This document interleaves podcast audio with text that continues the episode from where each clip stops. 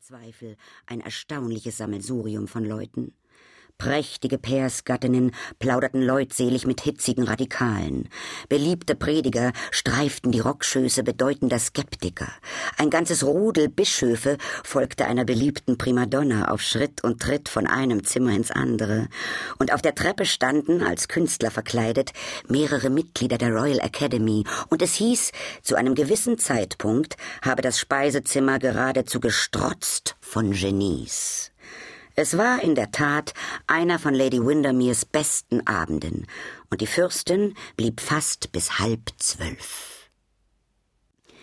Sobald sie gegangen war, kehrte Lady Windermere in die Gemäldegalerie zurück, wo ein berühmter Nationalökonom einem entrüsteten ungarischen Virtuosen mit feierlichem Ernst die wissenschaftliche Theorie der Musik erläuterte und begann sich mit der Herzogin von Paisley zu unterhalten. Sie sah wunderschön aus, mit ihrem edlen Elfenbeinhals, ihren großen blauen Vergissmeinnicht-Augen und dem Goldhaar, das in schweren Docken um ihren Kopf gewunden war. Orpürweiß, nicht von der fahlen Strohfarbe, die sich heutzutage den liebenswürdigen Namen Gold anmaßt, sondern Gold, wie es in Sonnenstrahlen verwoben oder in seltenem Bernstein verborgen ist, und es gab ihrem Gesicht etwas von der lichten Umrahmung einer Heiligen und nicht wenig von dem Reiz einer Sünderin. Sie war ein nicht alltägliches Studienobjekt für einen Psychologen. Schon früh in ihrem Leben hatte sie die bedeutende Wahrheit entdeckt, dass nicht so nach Unschuld aussieht wie Unbesonnenheit, und durch eine Reihe leichtsinniger Eskapaden, die zur Hälfte völlig harmlos waren, hatte sie sich alle Sonderrechte einer Persönlichkeit erworben.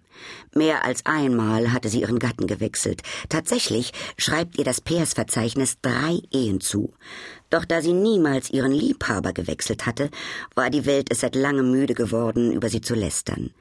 Sie war jetzt vierzig Jahre alt, kinderlos und von jener unbändigen Vergnügungssucht, die das Geheimnis ist, jung zu bleiben.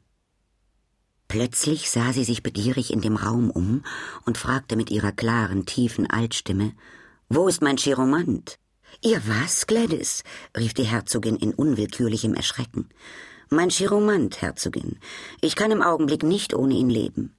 Liebe Gladys, Sie sind immer so originell, murmelte die Herzogin, während sie sich zu erinnern suchte, was ein Chiromant wohl sei und hoffte, es sei nicht dasselbe wie ein Chiropodist. Regelmäßig zweimal in der Woche kommt er und sieht sich meine Hand an, fuhr Lady Windermere fort, und das macht er überaus interessant. Gütiger Himmel, dachte die Herzogin, also ist er doch eine Art Chiropodist. Wie grässlich. Hoffentlich ist er wenigstens Ausländer. Dann wäre es nicht ganz so arg. Ich muss Sie unbedingt mit ihm bekannt machen. Mit ihm bekannt machen? rief die Herzogin. Sie wollen doch nicht etwa sagen, er sei hier. Und sie hielt Ausschau nach einem kleinen Schildpattfächer und einem sehr zerschlissenen Spitzenschal, um in kürzester Frist zum Aufbruch bereit zu sein.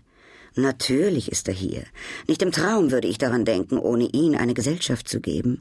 Er sagt, meine Hand sei ausgesprochen psychisch, und wenn mein Daumen ein ganz klein wenig kürzer wäre, so hätte ich eine eingefleischte Pessimistin abgegeben und mich in ein Kloster zurückgezogen. Oh, ich verstehe, sagte die Herzogin mit einem Gefühl großer Erleichterung. Vermutlich ist er einer, der die Geschicke voraussagt. Und die Missgeschicke, antwortete Lady Windermere, jede Menge davon.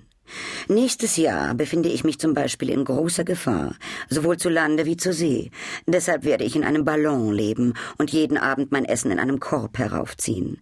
Das steht alles auf meinem kleinen Finger geschrieben oder in meiner Handfläche. Ich habe vergessen wo. Aber das heißt zweifellos, die Vorsehung versuchen, Gladys. Meine liebe Herzogin, gewiss kann die Vorsehung bis dahin der Versuchung widerstehen. Ich glaube, jeder sollte sich einmal im Monat aus der Hand lesen lassen, damit er weiß, was er nicht tun darf. Natürlich tut man es dann doch, aber es ist so angenehm, gewarnt zu sein. Wenn jetzt nicht jemand sofort Mr. Podgers holt, werde ich wohl selbst gehen müssen. Lassen Sie mich gehen, Lady Windermere, sagte ein hochgewachsener, hübscher junger Mann, der dabei stand und mit amüsiertem Lächeln der Unterhaltung zuhörte. Vielen Dank, Lord Arthur, aber ich fürchte, Sie würden ihn nicht erkennen. Wenn er so wundervoll ist, wie Sie behaupten, Lady Windermere, könnte ich ihn schwerlich verfehlen. Sagen Sie mir, wie er aussieht, und ich bringe ihn sogleich zu Ihnen.